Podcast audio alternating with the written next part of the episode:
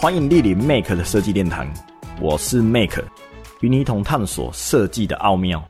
这里将带给你丰富的设计内容，以及激发创意的设计故事。让我们一同探索设计的无限可能性。嘿，大家好，这一集我们要来跟大家聊的主题是皮爵伯爵，瑞士钟表与珠宝品牌。伯爵是瑞士著名的奢华钟表珠宝代表性品牌之一。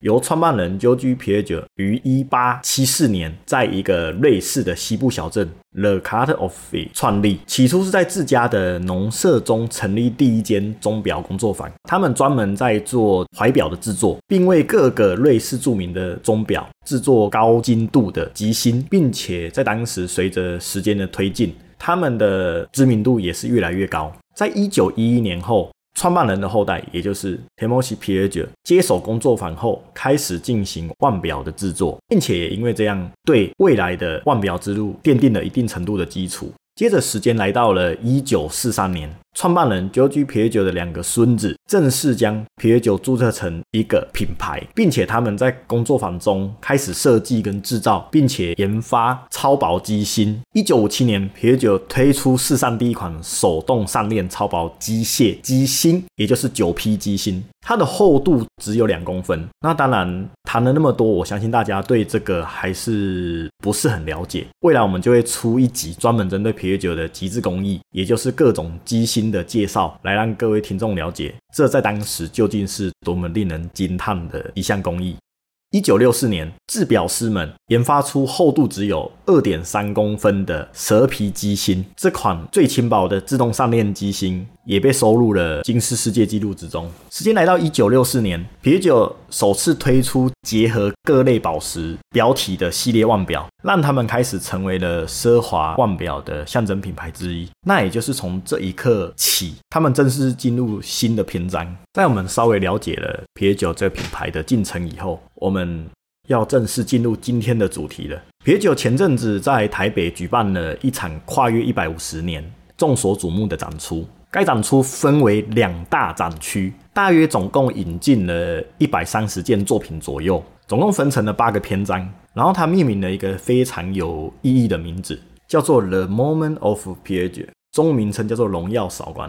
这一次的展出，Piaget 总共分成八个篇章。分别为放射性线条、色彩美学、不对称轮廓、伯爵玫瑰、揽尖型切割、宫廷式雕刻、超薄制表、手镯珠宝表。这八个篇章其实就是为了致敬与探究品牌的顶尖技艺，还有他们的工匠精神，并且这个是象征他们家族引以为傲的传世工艺。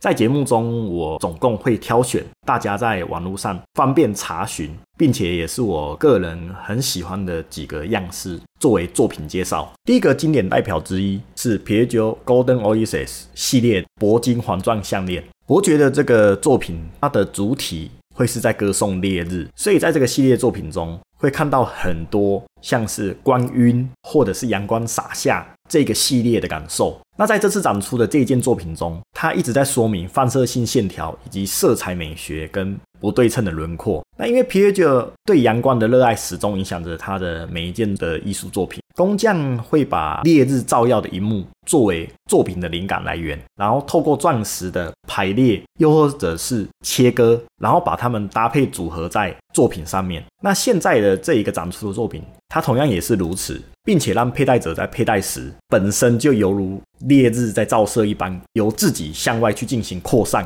设计者在这个项链的中心套上一颗重达六点六三克整形切割黄钻作为主石，并且再用这个主石再一次的强调阳光照耀的绚丽一幕，在周围再进行排列七十六颗揽尖形切割黄钻及六颗揽尖形切割美钻，以及三十九颗圆形切割美钻，来去代表太阳的光晕以及太阳照射下的烈日。这也就是这一件作品想要传达给我们的含义。接着，我们来到第二个经典代表之一也就是皮耶酒 Rose 系列。Rose 这个系列其实就是跟玫瑰非常的相关。Rose 系列是向第四代传人致意的经典款。一九六零年，玫瑰就成为皮耶酒 Rose 系列无数灵感的来源。在这一次展出的作品是一款十八 K 的金蒙铝流石钻石耳环，在这个耳环中镶嵌了两百八十八颗圆形切割美钻，两颗梨形切割帕拉伊巴碧玺，四颗梨形切割粉红碧玺，三颗梨形切割黄色绿素石，以及两颗梨形切割蒙铝流石。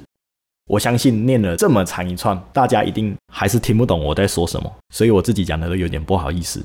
讲了这么长一串，为了避免大家还是对于这个耳环非常陌生，我用一个浅而易懂，并且是我自己稍微理解的方式来形容这个外观。这个耳环它的整体可以将它想象成一个类似鱼钩的形状，然后在这个鱼钩里面再套入各种颜色的珠宝、钻石作为点缀。再结合我刚刚说到的。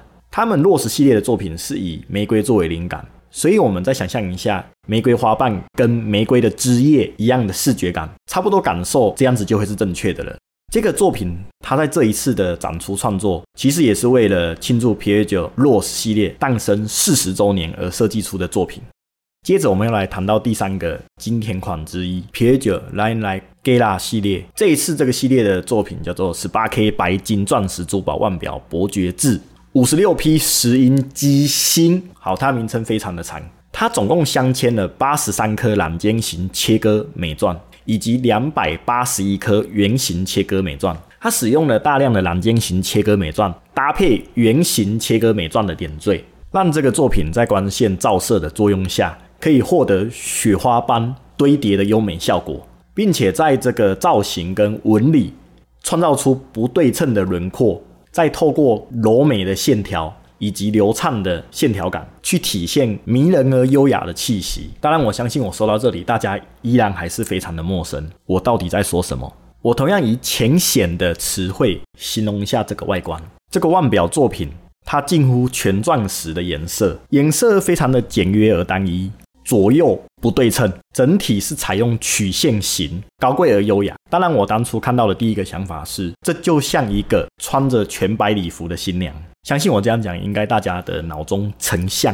会比较有，而且也可以让有兴趣去查找资料听众们不会去查错资料。在节目的最后，我们也来稍微说个小故事。我们刚刚在过程中讲到了各式各样的珠宝形状的切割，其中呢，蓝尖型切割工艺，我觉得它可以特别提出来的讲。据说呢，蓝尖型切割工艺它源自法王路易十四时期，因为他深爱着庞巴杜侯爵夫人。所以他命令了工匠，按照侯爵夫人的微笑的嘴唇、侯爵夫人的唇形，切割出两端尖角的宝石。软尖型切割的主要用意是让光线更加的聚集在宝石的尖端。那也许这就是法王路易十四他对于侯爵夫人的嘴唇如同光线般的耀眼，所以才进行了这一次的浪漫行为。